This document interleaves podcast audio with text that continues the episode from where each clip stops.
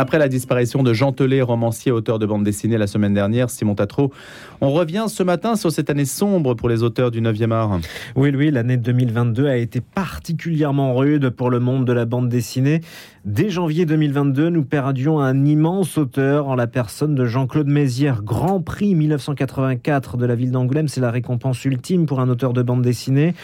On lui devait notamment avec son acolyte Pierre Christin la série de science-fiction Valérian et Laureline euh, qui a largement inspiré la saga Star Wars. Il avait également travaillé sur un autre grand film de science-fiction, Le Cinquième élément. Et cet été nous a également quitté le papa du petit Nicolas.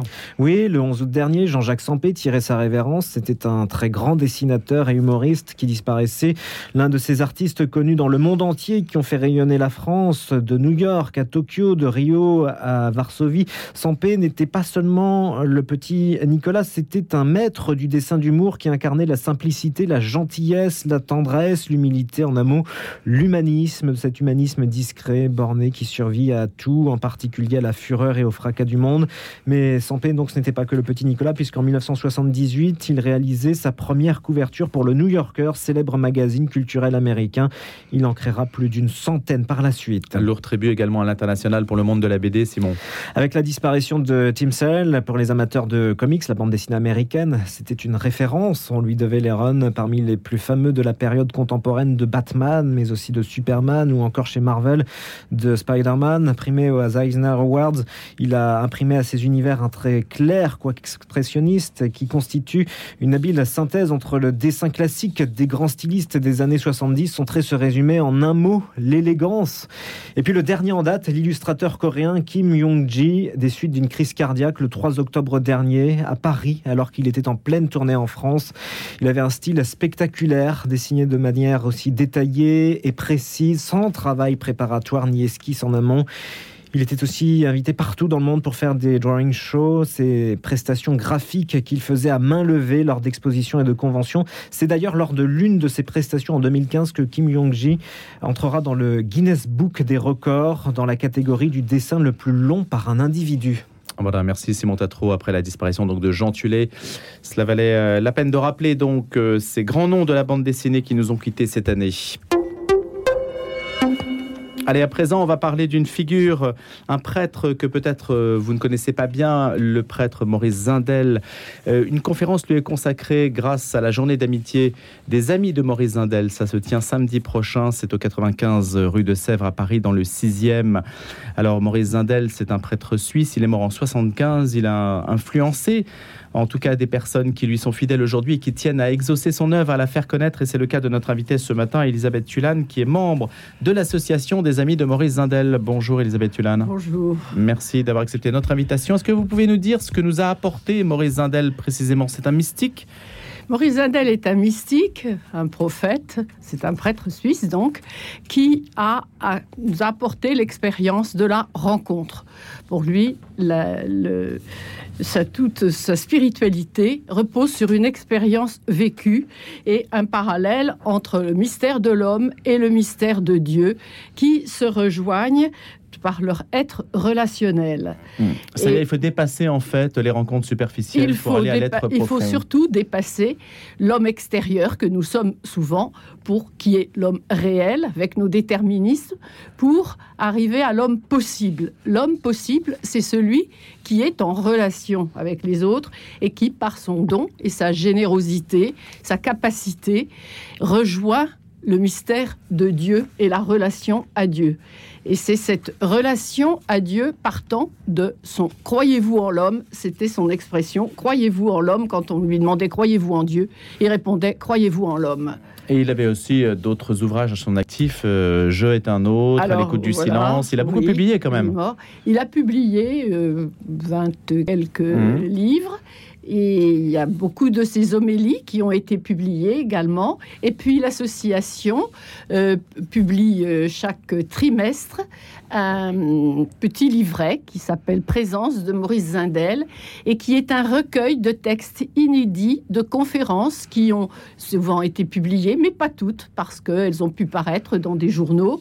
Et c'est intéressant. Alors, sur des thèmes choisis, les derniers numéros étaient sur la foi.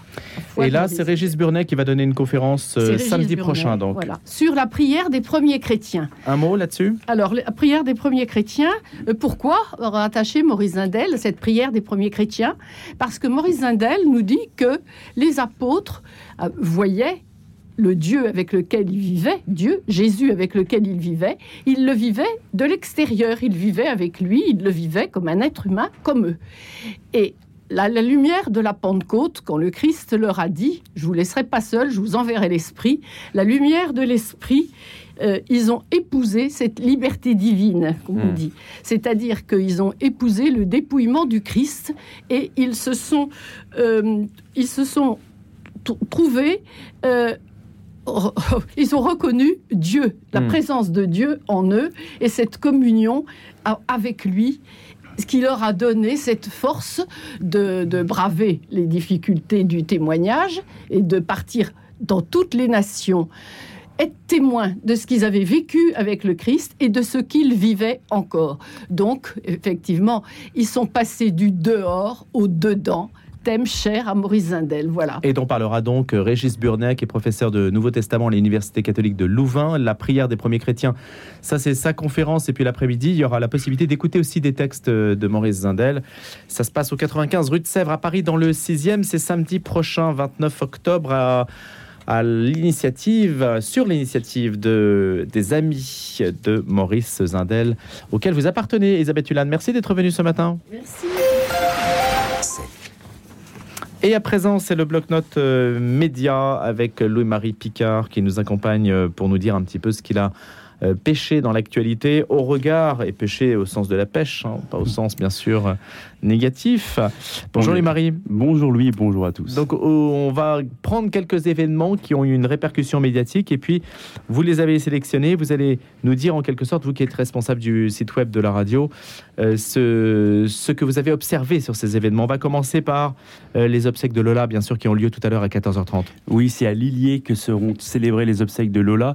Alors c'est vrai que depuis euh, le meurtre de cette jeune collégienne, il y a eu un énorme intérêt médiatique et aussi des questions qui peuvent se poser quant au traitement que certains médias ont pu, ont pu réaliser, notamment BFM TV qui exhume du réseau social TikTok une vidéo du meurtrier de cette jeune femme de 25 ans qui est en train de danser. On peut se poser une question déontologique. Est-ce que c'est de l'information ou est-ce que ça vise juste à la réaction? C'est toujours le danger aujourd'hui avec les réseaux sociaux et cette émergence-là que la réaction euh, passe euh, au premier plan avant l'information.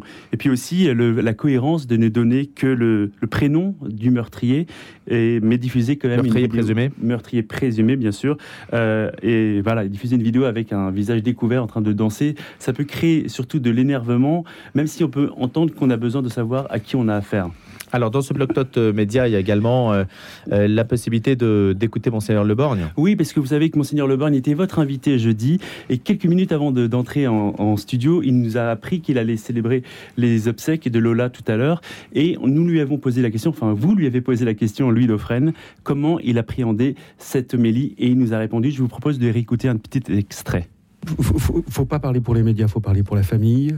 Il faut ça c'est le premier point. Pas, être dans les médias. un compassionnel trop fort, tout en étant profondément dans l'empathie. Mais faut pas, faut pas jouer avec l'affectivité. Faut pas renoncer à son identité, tout en étant extrêmement chaste, tout en. Il faut pas écraser les gens de l'espérance. La véritable espérance, elle, elle s'insinue euh, au hasard des virgules et des silences, et parfois des mots explicites. Oui, voilà. Monseigneur Le Borgne. Donc on peut voir que ça tranche quand même son, son euh, attitude par rapport à ce qui a été proposé médiatiquement. Donc on va voir ce qu'il va dire exactement tout à l'heure euh, pour les obsèques de Lola. Ça a lieu près de Béthune. Une assemblée plénière à huis clos maintenant. C'est dans une semaine que ça se passe et c'est à Lourdes. Et oui, comme, tous les, enfin, comme deux fois par an, les évêques se réunissent à Lourdes. Et c'est vrai que des journalistes qui ont l'habitude et qui sont coutumiers de la couvrir se sont un peu étonnés sur les réseaux sociaux qu'elle soit si peu ouverte à la presse. Parce que la totalité des travaux, hein, vous savez, ça va durer quelques jours, euh, seront à huis clos, et notamment la journaliste de la Croix, Clémence Houdaille, qui a regretté dans une série de tweets que c'est la première fois en 15 ans, dit-elle, qu'une assemblée plénière aura 100% des séances à huis clos.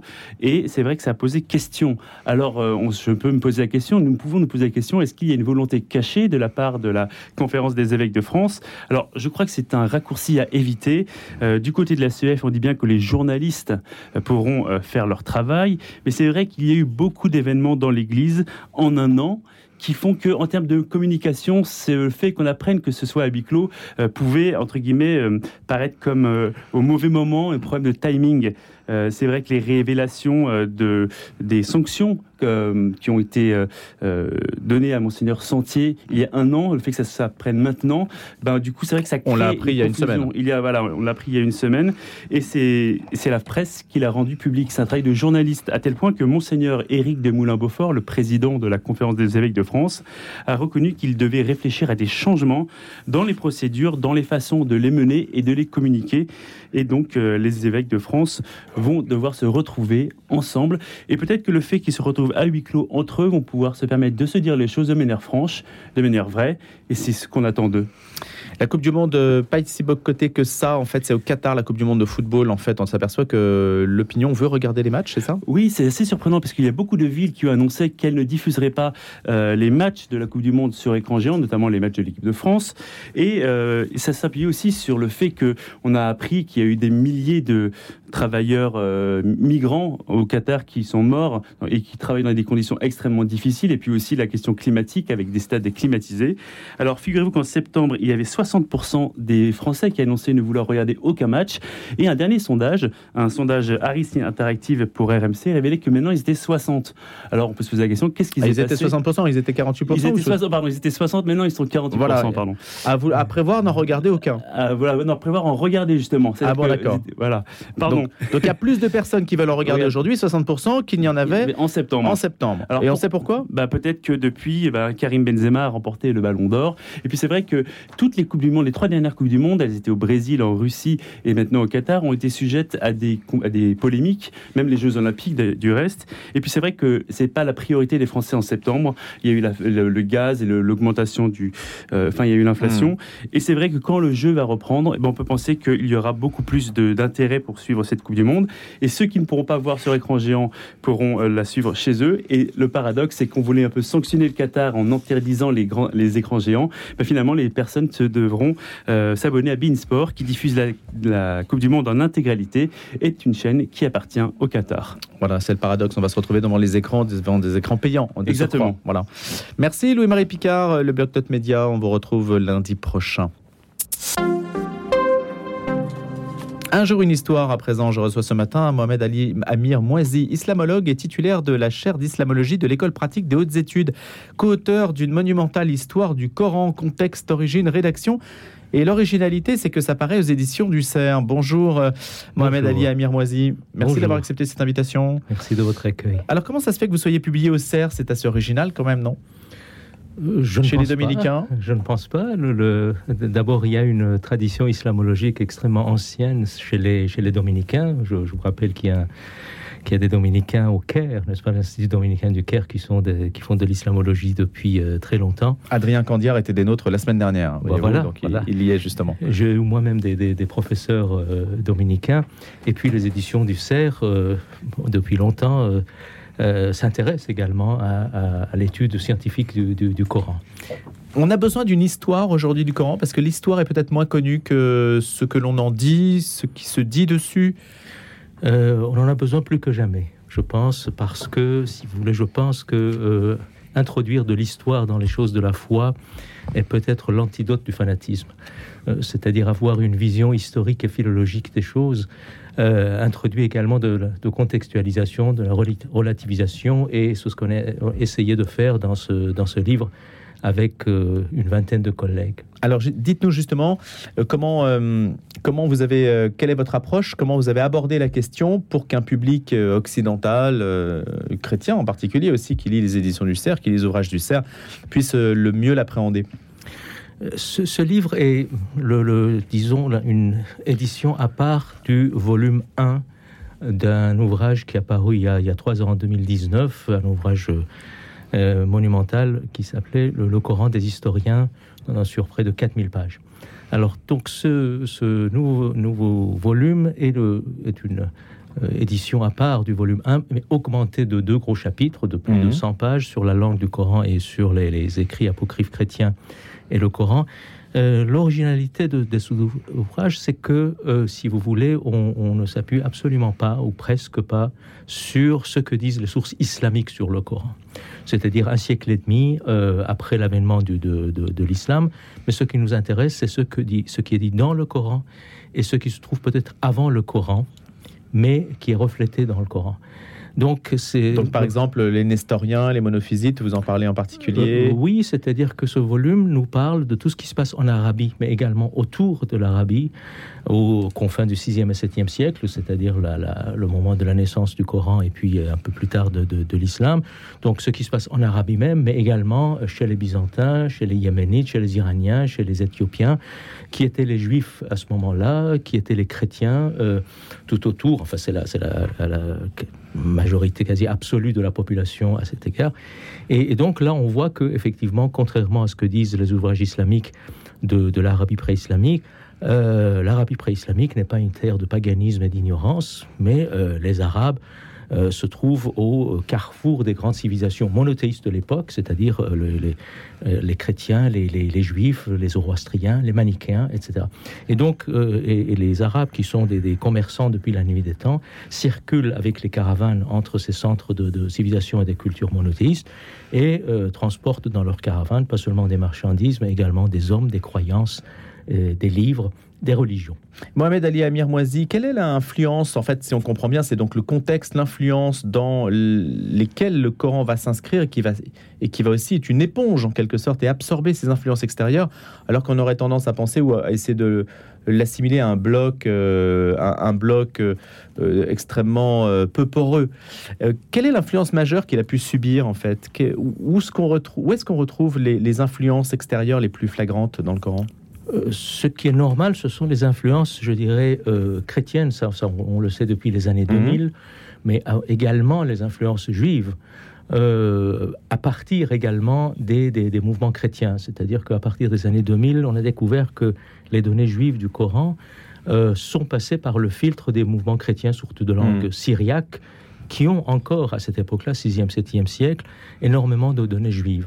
Et, donc, euh, euh, ce qui est normal, mais également, on trouve dans le, Coran, euh, je dirais, des, sous-textes judo-chrétiens, c'est-à-dire, en gros, c'est un, terme assez, assez énigmatique, mais en gros, les, les juifs qui ont gardé leur croyance et leur, et leur euh, pratique, mais qui considèrent euh, Jésus comme étant le Christ. Donc on trouve ces influences-là aussi dans, dans le Coran, ce qui est normal, puisque, co- comme je vous l'ai dit, et, et les fouilles archéologiques, les données épigraphiques et codicologiques le, le montrent également, les Arabes sont loin d'être, disons, un peuple isolé, Bien sûr. comme le disent les sources islamiques euh, plus tard, mais pour des raisons apologétiques, je dirais, euh, sont loin d'être isolés et donc euh, euh, appartiennent en, en quelque sorte à ces cultures, à ces cultures bibliques. Comment les écoles islamiques aujourd'hui regardent-elles ce que vous dites? Regardent-elles la recherche historique sur le Coran? Est-ce que c'est accepté en fait? Alors, dans les milieux religieux, non, ce n'est pas très bien accept- accepté parce que ces milieux-là sont des milieux, de, je dirais, de, qui sont confessants. Et, et- Mhm. et donc, ça passe mal le fait de, de- donner l'histoire, d'inscrire le Coran dans l'histoire et la géographie. Euh, bien sûr, c'est important. Euh, mais je pense que ce genre d'approche, l'approche philologique et historique, fait son chemin parmi, je dirais, les, les- les- dans les milieux lettrés musulmans, parmi euh, les intellectuels, les universitaires, les journalistes, etc. Donc, on, on sent qu'il y a de plus en plus de frémissements. Merci beaucoup d'être venu nous en parler. Car c'est sous votre direction cette histoire du Coran publiée aux éditions du CERF. Et Mohamed de- Ali et de Amir Moisi Guillaume Di. et de Guillaume Di, il faut le préciser. Contexte, origine, rédaction, on a bien vu quel était l'angle euh, de cet ouvrage. Et merci d'avoir accepté d'être venu dans, de venir dans un jour une histoire. Je rappelle que vous occupez la chaire d'islamologie classique de l'école pratique des hautes études. beaucoup.